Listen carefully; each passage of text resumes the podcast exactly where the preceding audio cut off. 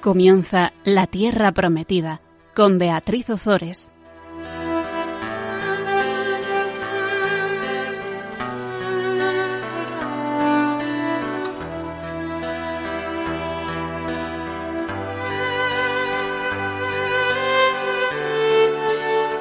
Buenas tardes, queridos amigos de Radio María. Aquí estamos un miércoles más con todos vosotros compartiendo la palabra de Dios. Buenas tardes, Gonzalo. Buenas tardes, Beatriz.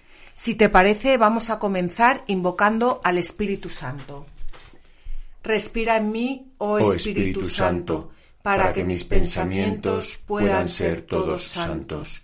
Actúa en mí, oh, oh Espíritu Santo, para que mi trabajo también pueda ser santo. Atrae mi corazón, oh Espíritu Santo, para que sólo ame lo que es santo. Fortaléceme, oh Espíritu Santo, para que defienda todo lo que es santo. Guárdame, pues, oh Espíritu Santo, para que yo siempre pueda ser santo. Pues en el programa pasado hablábamos del último encuentro entre Saúl y David. Decíamos que David vuelve a tener a Saúl en sus manos. Sin embargo, David no sólo perdona la vida de Saúl, sino que, habiendo sido él mismo ungido para el reino y sabiendo que no sería rey de Israel hasta que Saúl no fuera quitado de en medio, David juzgó que era mejor padecer el mal en su humilde situación antes que alcanzar el reino dando rienda suelta a su ira contra aquel que no paraba de afligirle. Pues este programa que vamos a hacer ahora va a ser un programa apasionante. Vamos a ver primero cómo David se, ve obligado a refugiarse entre sus enemigos, a refugiarse entre los filisteos y después vamos a ver cómo Saúl, que había echado a todos los adivinos del país, va en busca de uno para que le diga lo que tiene que hacer porque tiene su corazón tan duro que no es capaz de comunicarse con Dios. Comenzamos con el capítulo 27 del primer libro de Samuel. El éxito de David entre los filisteos cierra la sesión que había comenzado ya en el capítulo 21 y justifica su vuelta al país solo después de la muerte de Saúl. Hemos dicho ya varias veces que David nunca pretendió derrocar a su predecesor, a Saúl, hasta el punto que tuvo que refugiarse, y lo vamos a ver en este programa, entre sus propios enemigos, los filisteos, para escapar de Saúl. Ya en el relato del capítulo 21, David había engañado al rey de los filisteos, a Aquis, haciéndose pasar por un loco, y ahora les va a volver a engañar, haciéndoles creer que sale a pelear contra los suyos, contra Judá, cuando en realidad vamos a ver cómo está destrozando a los aliados de los filisteos. Comenzamos con el capítulo 27 y vamos a leer el versículo 1. David se dijo en su interior, Algún día voy a caer en manos de Saúl Mejor será refugiarme en la región de los filisteos. Así Saúl dejará de buscarme en el territorio de Israel y conseguiré escapar de sus manos. Fijaos, ¿qué tipo de persecución tiene que sufrir David para que la única solución que encuentre sea refugiarse entre los filisteos? Vamos a, traer esto a nuestros días. Vamos a traer esto a nuestros corazones, al día de hoy, y la pregunta es la siguiente. ¿Nosotros hemos perseguido alguna vez a alguien obligándole a refugiarse entre los filisteos? Por supuesto, vamos a explicar a qué me refiero por filisteos. Me refiero a todo aquello que es enemigo de los hijos de Dios, que les impide llevar una vida santa. Repito la pregunta. ¿He perseguido yo alguna vez a alguien obligándole a refugiarse en las drogas, por ejemplo, en el alcohol, en la mentira, eh, obligándole a, pues, pues a, a, no poder afrontar la vida. He perseguido yo a alguien con, mis pecadillos del día a día. Yo no hablo con cosas grandes, yo no hablo queriéndole eh, matar, sino pues con mi falta de caridad en los pequeños eh, detalles o generando incordio en la convivencia o con el chismorreo o con mi egoísmo en las pequeñas cosas. No sé si se entiende bien, Gonzalo. Sí, yo lo entiendo perfectamente. ¿Eh? Pues yo creo que esto es lo que, lo que esto significa el traerlo a nuestros días. Muchas veces no tenemos que hacer grandes cosas, no tenemos que, pues eso, no tenemos que ir en busca de alguien y querer matarle, sino simplemente con nuestras faltas de caridad vamos pues desgastando a la otra persona como, como lo vemos en el mar, que, que las olas que quedan continuamente como una roca acaban al cabo de los años desgastando a la roca.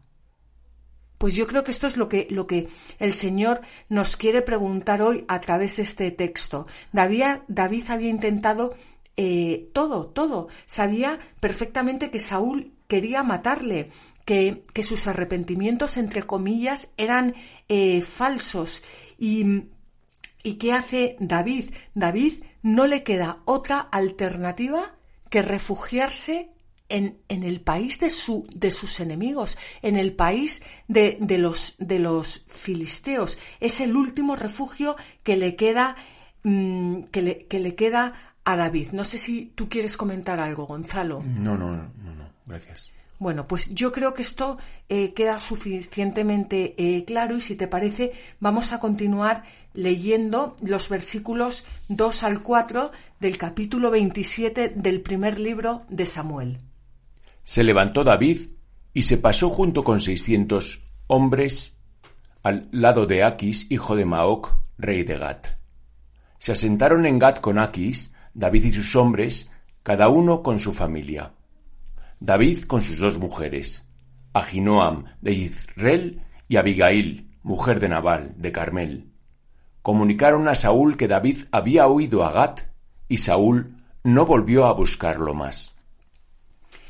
Pues fíjate, Gonzalo, que aquí parece como que eh, Saúl ha ganado la guerra contra David, porque David se ha ido al país de los enemigos. Es como, como si dijéramos, bueno, ya por fin Saúl ha acabado con, con David, que está en el país de los enemigos, y, ha vencido.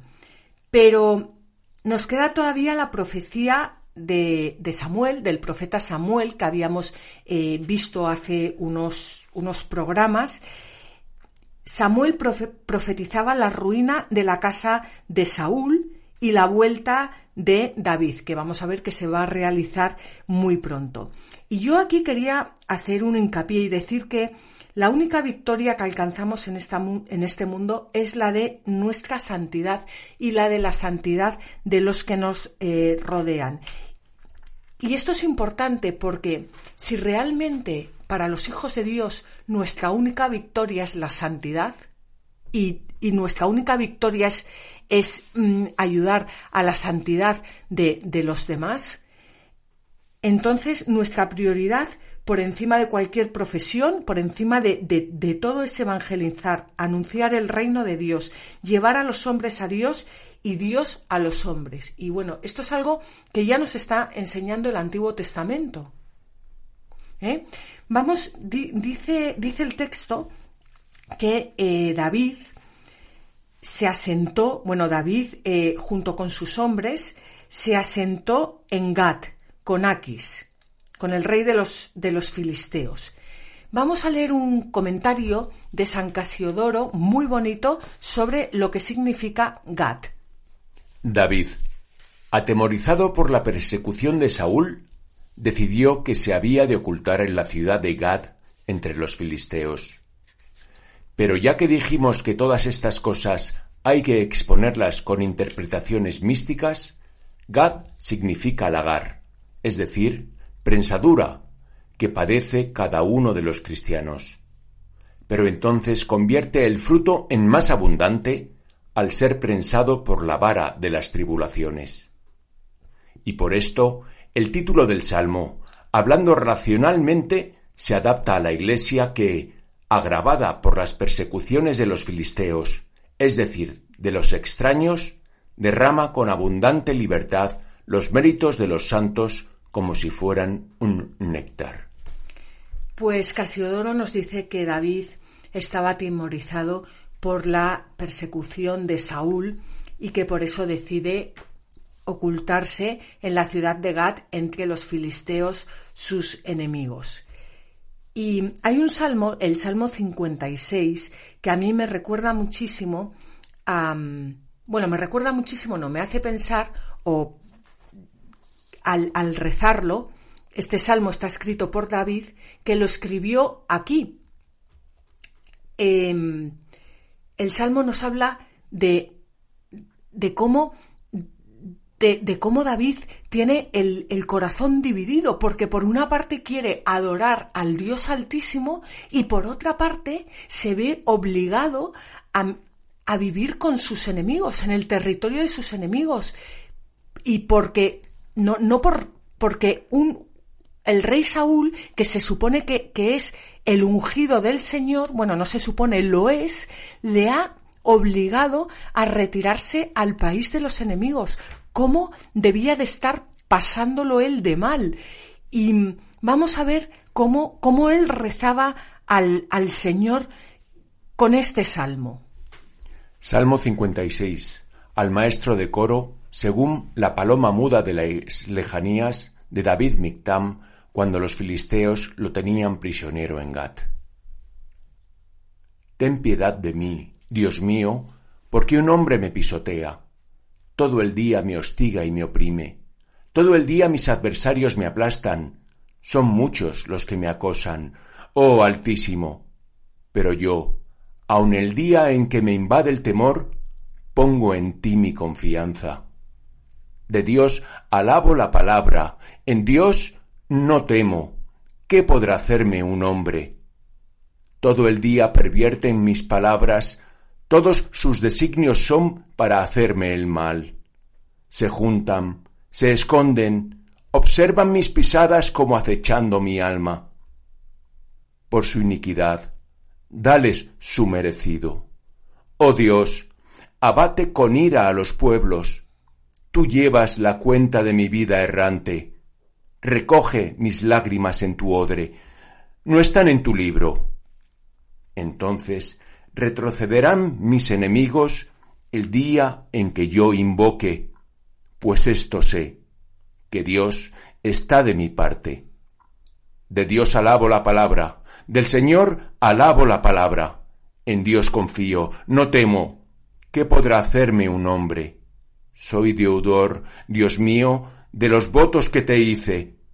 Cumpliré los sacrificios de alabanza que te debo porque has librado mi alma de la muerte y mis pies de los tropiezos, para caminar en la presencia de Dios, en la luz de los vivientes.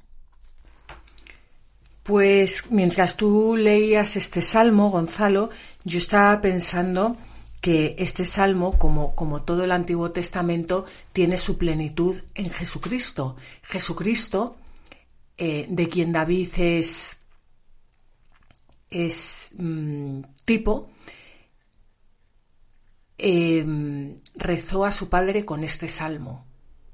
En, en, muchas circunstancias, no solo en una, sino en muchas circunstancias. Y me gustaría volver a leerlo, pero de boca de, de Jesucristo, para que nosotros podamos hacer nuestra esta oración y no solo sea que pensemos que era cuando David estaba en el territorio de los filisteos, que se nos quedan como muy lejos los filisteos y los cananeos y Saúl, sino hacerlo nuestro en Cristo, utilizar la boca de Cristo para llegar al Padre, la oración de Cristo para llegar al Padre, en todas aquellas circunstancias en las que nosotros nos sentimos perseguidos por los nuestros y nos vemos obligados a refugiarnos pues en, en, la ciudad de los filisteos, en, en los vicios, en el pecado, en, sitios donde no estamos bien. Hmm. No, no, yo aquí me, imagino, por lo que dices, me imagino en este salmo que lo rezaría Jesucristo eh, por las mañanas, cuando, cuando él rezaba, que se subía al monte y entonces eh, ya estaba en plena predicación y a lo mejor era perseguido por unos fariseos o por, o por sus propios seguidores, que a veces ocurría, ¿no? Como en Nazaret. Exactamente. Sí, sí. Vamos, vamos a, a, volver a leerlo, vamos a ponerlo en boca de Jesucristo ahora y vamos a ponerlo en nuestros corazones. Ten piedad de mí, Dios mío, porque un hombre me pisotea, todo el día me hostiga y me oprime. Todo el día mis adversarios me aplastan, son muchos los que me acosan, oh Altísimo. Pero yo, aun en el día que me invade el temor, pongo en ti mi confianza. De Dios alabo la palabra, en Dios confío, no temo. ¿Qué podrá hacerme un hombre? Todo el día pervierten mis palabras. Todos sus designios son para hacerme el mal. Se juntan, se esconden, observan mis pisadas como acechando mi alma. Por su iniquidad, dale su merecido. Oh Dios, abate con ira a los pueblos. Tú llevas la cuenta de mi vida errante. Recoge mis lágrimas en tu odre. ¿No están en tu libro? Entonces retrocederán mis enemigos. El día en que yo invoque, pues esto sé, que Dios está de mi parte. De Dios alabo la palabra, del Señor alabo la palabra, en Dios confío, no temo. ¿Qué podrá hacerme un hombre? Soy deudor, Dios mío, de los votos que te hice. Cumpliré los sacrificios de alabanza que te debo, porque has librado mi alma de la muerte y mis pies de los tropiezos, para caminar en la presencia de Dios, en la luz de los vivientes. Bueno, si os parece, vamos a, hacer un pequeño descanso musical para meditar este, este salmo y para hacerlo nuestro.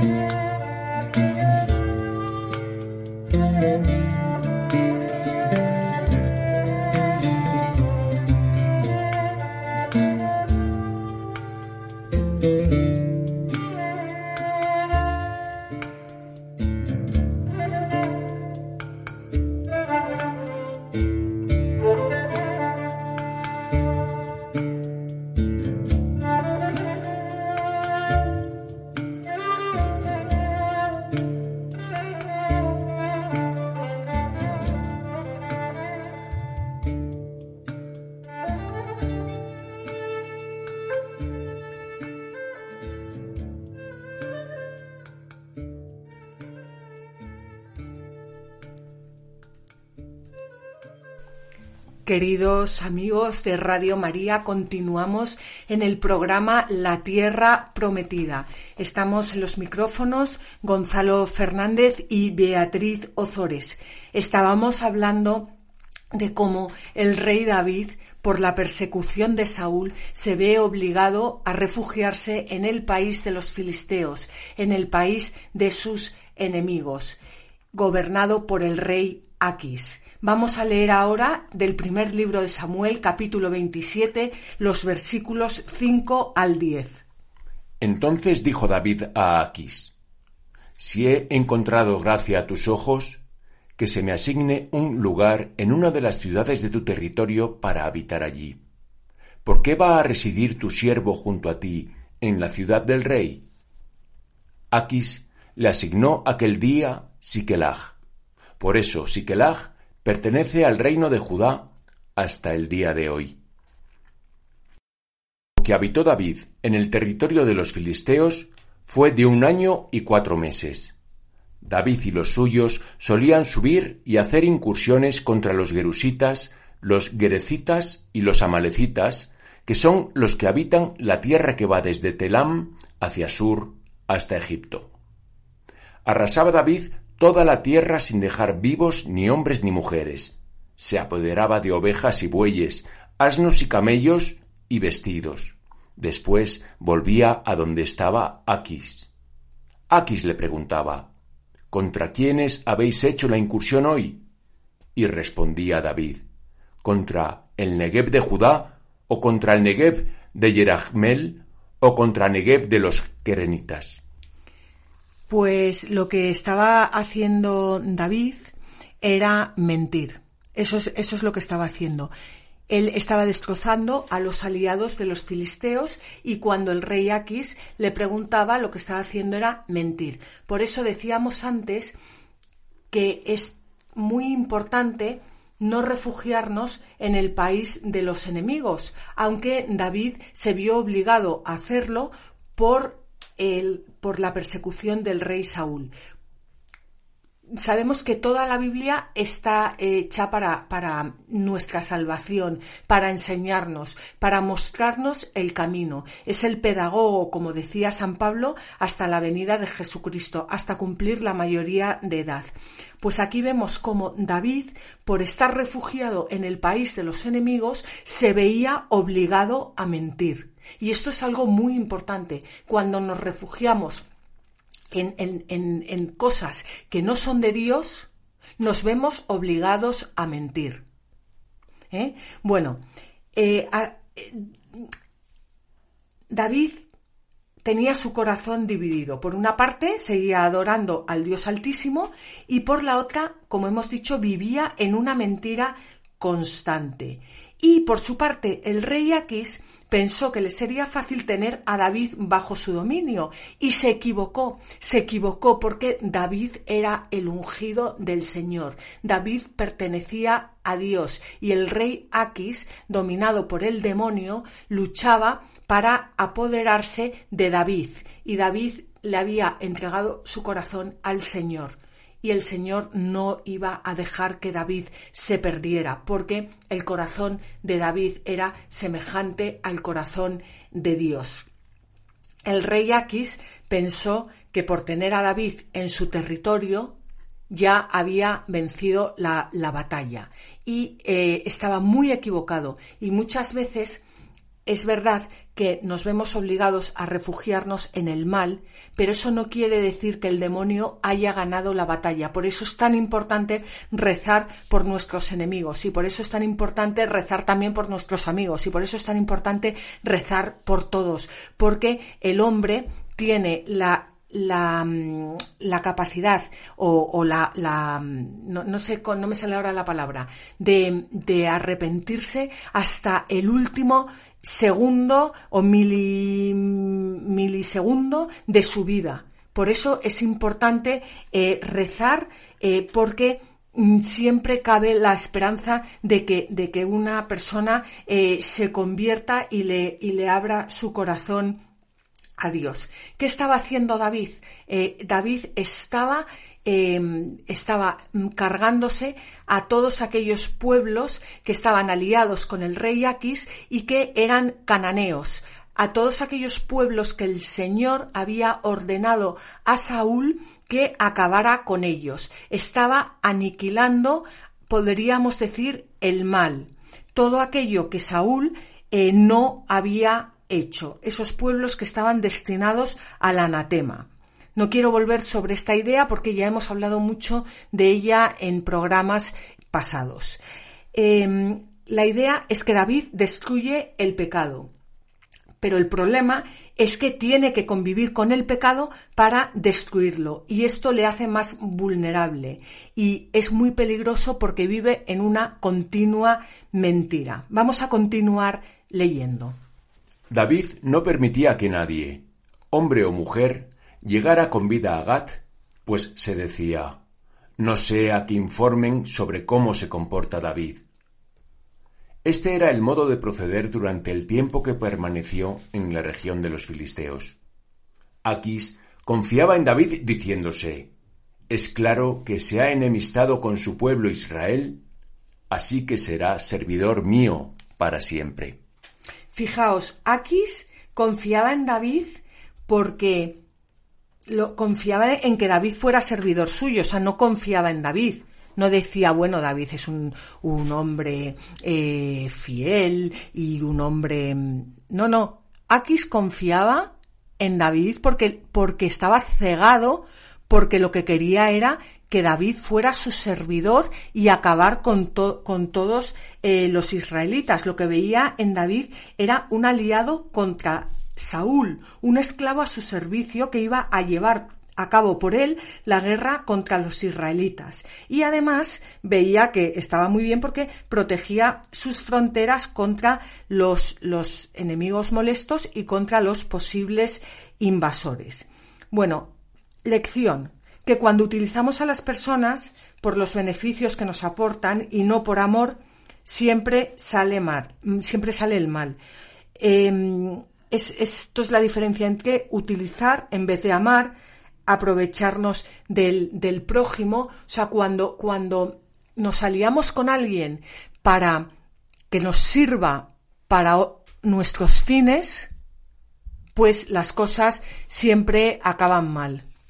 ¿eh? Aquí se acaba este, este capítulo de David entre los filisteos para dar paso a algo que, bueno, a mí me, ha resultado eh, divertido y de leer y, un poco, en fin, bueno, vamos a, vamos a, vamos a adentrarnos. Es la historia de Saúl con el espectro de Samuel. Fijaos que los últimos capítulos ya del libro en los que estamos, en los últimos eh, capítulos, vamos a, adentrarnos en el capítulo 28, pues en los últimos capítulos del libro, del 28 al 31, em, se da razón de la muerte de Saúl, haciendo hincapié en que esta muerte está decidida por el Señor y que por tanto de ninguna manera se puede culpar de ella a David. Y por supuesto vamos a seguir narrando todos estos acontecimientos eh, enmarcados en las guerras entre filisteos eh, e israelitas.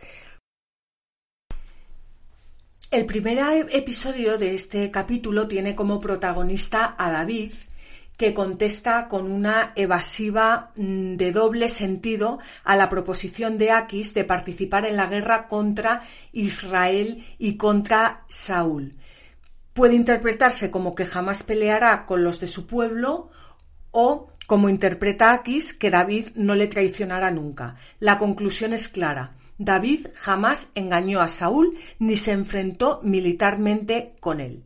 Después comentaremos el siguiente episodio que estará ya protagonizado por Saúl, que sufre en sus últimos días la soledad y la tristeza. Pero vamos a hablar primero de este primer episodio. Y leemos los versículos 1 al 3 del capítulo 28 del primer libro de Samuel. Por aquellos días reunieron los filisteos sus tropas para hacer la guerra contra Israel. Aquis dijo a David, Te hago saber que habrás de salir conmigo a la batalla tú y tus hombres. Dijo David a Aquis, Bien, vas a saber lo que ha de hacer tu servidor. Aquis respondió, Por eso te pongo entre mi guardia personal para siempre. Bueno, vamos a dejar el versículo 3 para más adelante y vamos, si te parece, Gonzalo, a comentar estos, estos versículos, el 1 y el 2. Fijaos, los filisteos se unen, todas las tropas, para hacer la guerra contra Israel. Y Aquis le dice a David que tiene que salir con él a la batalla. Habíamos dicho que para Aquis David era un siervo, que iba a librar un esclavo, que iba a librar la, guerra contra Israel por él. Y, fijaos, eh, no solo va a librar la guerra por él, sino que además le pone entre su guardia personal para siempre. O sea, es que es el esclavo perfecto, pues según la mentalidad de Aquis. Em, es, es, que es impresionante porque vemos cómo mm, esto ocurre hoy en día, cómo en las personas cuando, como dijimos antes, utilizamos a otros para nuestro beneficio, cómo hasta les subimos de categoría con tal de que se carguen a los que nosotros queremos que se carguen. Y lo que no nos damos cuenta es que eso luego revierte contra nosotros. Porque nos estamos aliando, en este caso el mal con el bien, y otras veces el bien con el, con el mal. Bueno, pues esta, esto sería el, el primer episodio de este capítulo. Y Ahora entra, como un paréntesis, un segundo episodio que está protagonizado por Saúl que, como hemos dicho antes, sufre en sus últimos días la soledad y la tristeza. ¿Qué le pasa a Saúl? Que ve cómo el Señor no responde a sus eh, consultas. No responde a sus consultas porque tiene el corazón totalmente endurecido, porque no quiere escucharle, porque solo consulta al Señor para beneficiarse él, no le consulta por amor. Entonces, cuando esto ocurre, es muy difícil que escuchemos la voz del Señor. ¿Y qué hace, qué hace Saúl? Saúl, desesperado, porque sabe que los, que los filisteos van a ir a atacarle, porque sabe que David está con los filisteos, desesperado, acude a una em, adivina para que evoque el espíritu de Samuel.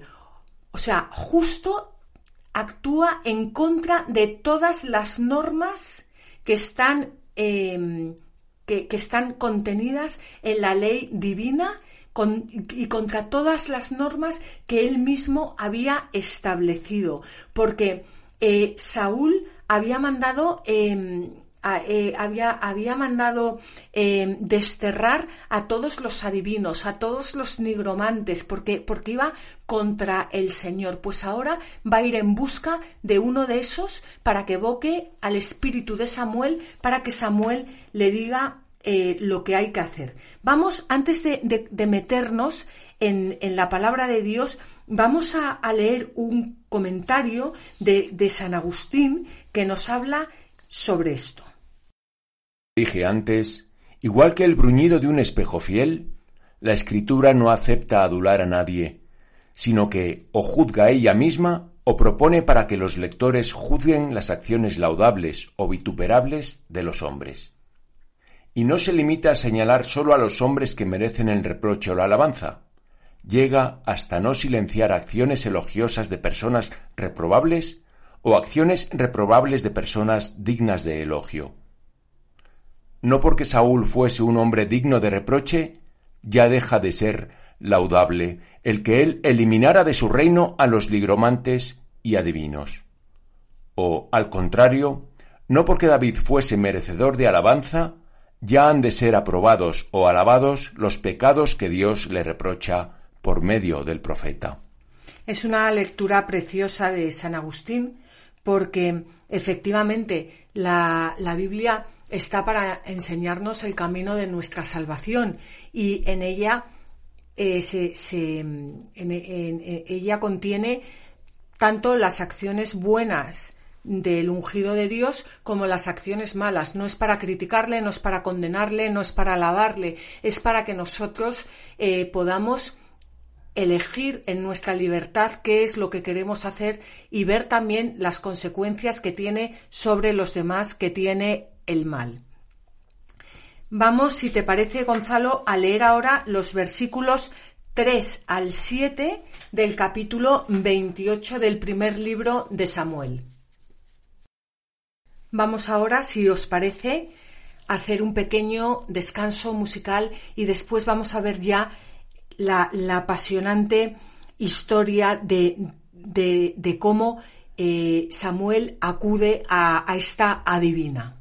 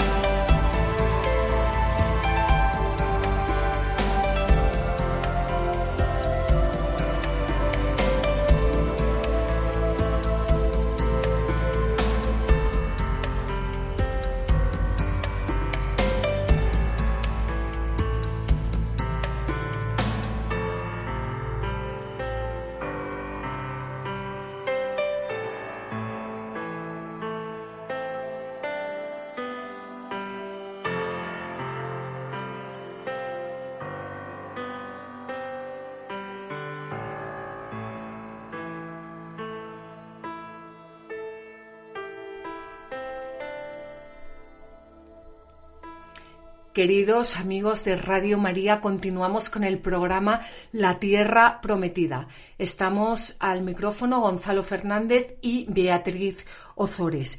Estábamos hablando de cómo Saúl acude a una adivina para evocar el espíritu de Samuel. Estaba ya desesperado, Dios no le escuchaba, aunque podemos decir que es más bien el que él el que no escuchaba a Dios, el que tenía su corazón endurecido y está tan desesperado que después de haber echado a todos los adivinos del país, busca a uno, que debe ser el único que quedaba, para que, que evoque el espíritu de Samuel y, para buscar la ayuda de, de, Samuel, no por arrepentimiento, no por, por otra cosa más que por eh, miedo y cobardía.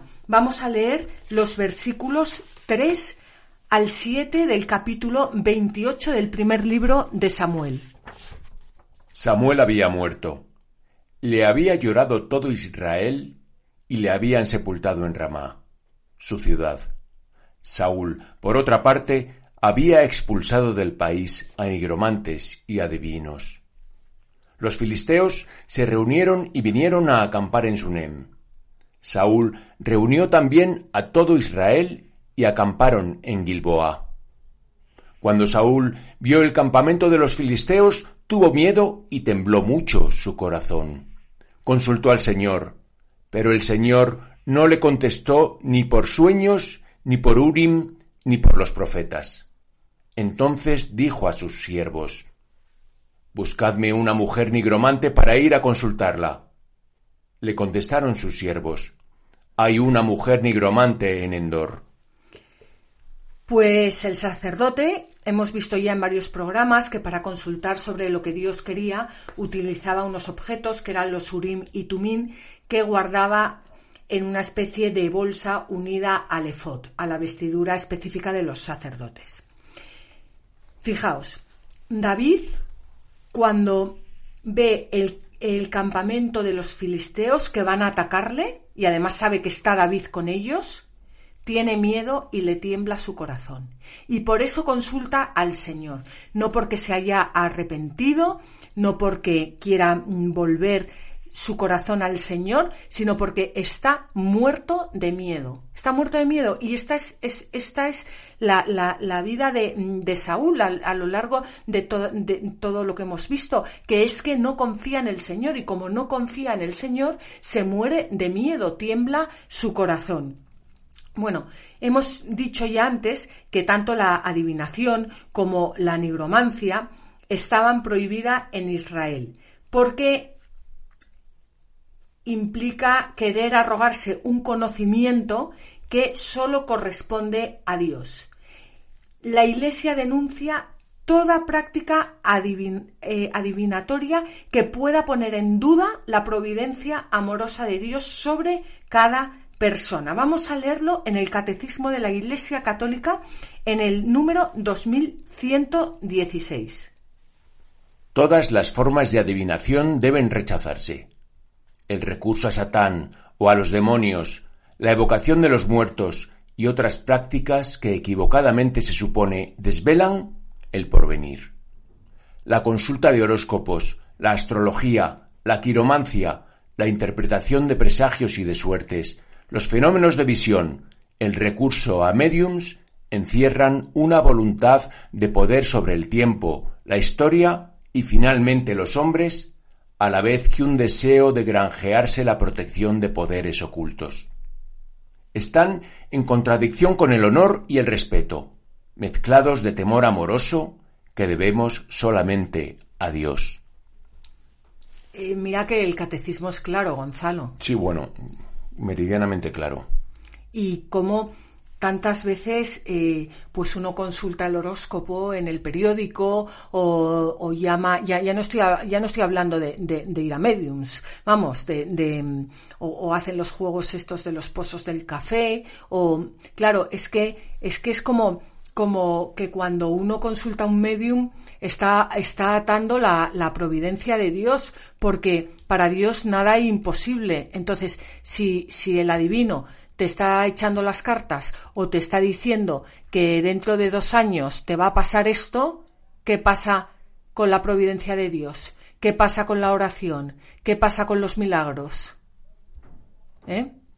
Bueno, pues Saúl, como ya hemos dicho antes, había eh, perseguido la magia y es el primero en recurrir a, a ella. Y Ricciotti pinta aquí la situación psicológica de Raúl con estas palabras. Dice, en la fiebre mental que le poseía, habiendo intentado inútilmente obtener un oráculo de Yahvé, pensó en su gran enemigo, ahora ya muerto, cuyas palabras se le habían adentrado en el alma, y hubiera querido por una atracción morbosa volver a oír de él aquellas mismas palabras. O sea, se ve que, que Saúl estaba, estaba enfermo, estaba enfermo de pecado. Porque, y, y las palabras del profeta Samuel le resonaban en lo más profundo de su corazón y tenía como una fiebre enfermiza de, de, volver a traerle a la vida, pero más que como para, para cumplir sus palabras, para, para ver si se había equivocado en sus, en, en sus profecías. Yo lo veo más así. Sí, sí, sí. ¿Eh? sí.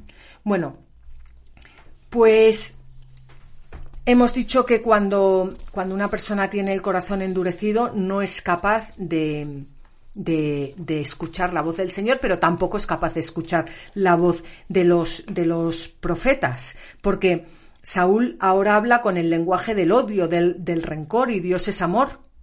Y, Saúl quiere acabar con todos sus enemigos y Dios quiere que todos sus enemigos lleguen al conocimiento de la verdad y se salven. Y Saúl quiere ganar guerras y Dios quiere ganar corazones. Y Saúl quiere reinar para que sus siervos le sirvan y Dios quiere servir a sus siervos. O sea, es que es claro, son, son lenguajes muy distintos. Es que es como poner a, a un inglés a hablar inglés con un chino hablando chino. Pues, pues es que es muy difícil que se entiendan. Bueno, pues vamos a, leer ahora los versículos 8 al, al 9 del capítulo 28 del primer libro de Samuel. Se disfrazó Saúl con otras vestiduras y se encaminó con dos de sus hombres, llegando donde la mujer cuando ya era de noche, y le dijo Hazme un rito de adivinación evocando a un muerto, y haz que aparezca el que yo te diga. La mujer le dijo Tú sabes lo que ha hecho Saúl que ha expulsado del país a nigromantes y adivinos? ¿Por qué me tiendes una trampa que pueda ocasionarme la muerte? La mujer no sabía que el que acudía a ella era Saúl, el mismo que había expulsado del país a nigromantes y adivinos. ¿Y cómo acude Saúl a la, a la divina? Pues con otras vestiduras y de noche. Es como actúa el mal, siempre con una careta para que no se le, se le descubra con un disfraz y, de noche, en la oscuridad, nunca eh, eh, en la luz. En la luz solo brilla la verdad. ¿Eh? Bueno, pues vamos a ver en los versículos 10 al 14 qué ocurre. Pero Saúl le juré por el Señor diciendo, por vida del Señor, que no te sobrevendrá ningún castigo por esto. Le dijo la mujer, ¿A quién quieres que te evoque? Y él le respondió, Evócame a Samuel. Al ver a Samuel, la mujer dio un grito diciendo a Saúl, ¿Por qué me has engañado? Tú eres Saúl. El rey le respondió, No temas, ¿qué has visto? La mujer respondió, Veo un espíritu que asciende desde el fondo de la tierra. Saúl le preguntó, ¿Qué aspecto tiene? Ella le dijo, como un anciano que asciende envuelto en su manto. Comprendió Saúl que era Samuel, y rostro en tierra se postró ante él. Pues esto hay que entenderlo muy bien. Vamos a ver, empezamos. Saúl jura por el Señor. Ya empezamos. Cuando se, se jura por Dios en vano cómo, cómo se utiliza a Dios cuando uno no es capaz de comunicarse con Dios porque tiene un corazón duro, lleno de odio, en cambio es capaz de jurar por el Señor. Esto es, eh, eh, vamos, es que, es que esto es faltar contra el segundo mandamiento de la, de la ley de Dios. ¿Eh? Bueno, Pues el rito de la evocación del espectro queda interrumpido cuando Samuel se hace presente antes de que la mujer nigromante diga o haga algo. Y de esta forma se deja patente que aquellas ceremonias evocadoras de espíritus no son eficaces, sino que es Samuel quien toma la iniciativa y se presenta como espíritu sobrenatural. ¿Y por qué se presenta como espíritu sobrenatural? Para hablar no como un particular, sino en nombre de Dios. Y con este recurso literario la nigromancia pasa a un segundo plano y resplandece la manifestación de lo que el Señor ha decidido sobre Saúl. Esto es muy importante. O sea, Samuel aparece no porque, porque la otra tenga el poder de, traerlo a la vida, porque además em, la, la, divina, o sea, la nigromante, pega un bote que, casi se cae para atrás. Claro, nunca se esperó, nunca se esperó que, apareciera ahí el profeta Samuel. Hmm. ¿eh? Pero, el, pero queda muy, muy claro en el, en el texto y en la forma de narrarlo que no apareció porque ella le evocara. Sí, sí. Bueno, y Samuel revela cosas eh, realmente proféticas que la mujer no, podía saber. Lo vamos a ver a, a continuación. Pronuncia siete veces el santo nombre de Yahvé Dios, cosa que desde luego no es propia de los demonios y por eso eh, también la, escritura nos deja claro que no era un demonio, sino que era el propio eh, Samuel, y por eso eh, descartar la opinión de que, de que, fuese el diablo el que hablaba en nombre de, de Samuel. Vamos a leer a Orígenes. El que tiene necesidad de los profetas, tiene también necesidad de Jesucristo. No es posible que haya necesidad de Cristo y que no haya necesidad de aquellos que preparan la venida y la morada de Cristo. Bueno, pues Saúl, rostro en tierra, se postra ante Samuel y Saúl, haciendo lo que está, eh, por supuesto, prohibido por Dios, se postra ante el profeta de Dios. Haciendo lo que está prohibido por Dios, se postra ante el profeta de Dios. ¿Cuántas veces nosotros, haciendo lo que está prohibido por Dios, nos postramos ante Dios en la Eucaristía, eh, sin haber pasado por el sacramento de la reconciliación y en tantas, en, tantas, eh, en tantas cosas. Bueno, vamos a ver lo que le dice Samuel a Saúl, porque esto es apasionante, pero tenemos un pequeño problema y es que se nos acaba el programa. Por favor, no dejéis de meditar esto y no dejéis de estar con nosotros en el programa siguiente porque es que es que Samuel va, va, a aparecerse ahora y le va a echar una bronca a Saúl por haberle molestado. Lo vemos en el programa que viene y ahora os damos eh, las gracias a todos vosotros por haber pasado este rato con nosotros que desde luego yo lo he disfrutado eh, muchísimo. Os recordamos que el próximo programa es dentro de 15 días. También os recordamos que podéis escribirnos a la tierra prometida arroba radiomaria.es. Podéis escuchar los programas no solo en el podcast de Radio María, sino también en el blog La Tierra Prometida, todo junto y en minúsculas.es. Y podéis pedirlos llamando al teléfono de Radio María 918228010. Y como siempre, os animamos a que cojáis vuestras Biblias y no dejéis de leerlas, meditarlas y rezarlas, porque en los libros sagrados el Padre que está en los cielos sale amorosamente al encuentro de sus hijos para conversar con ellos.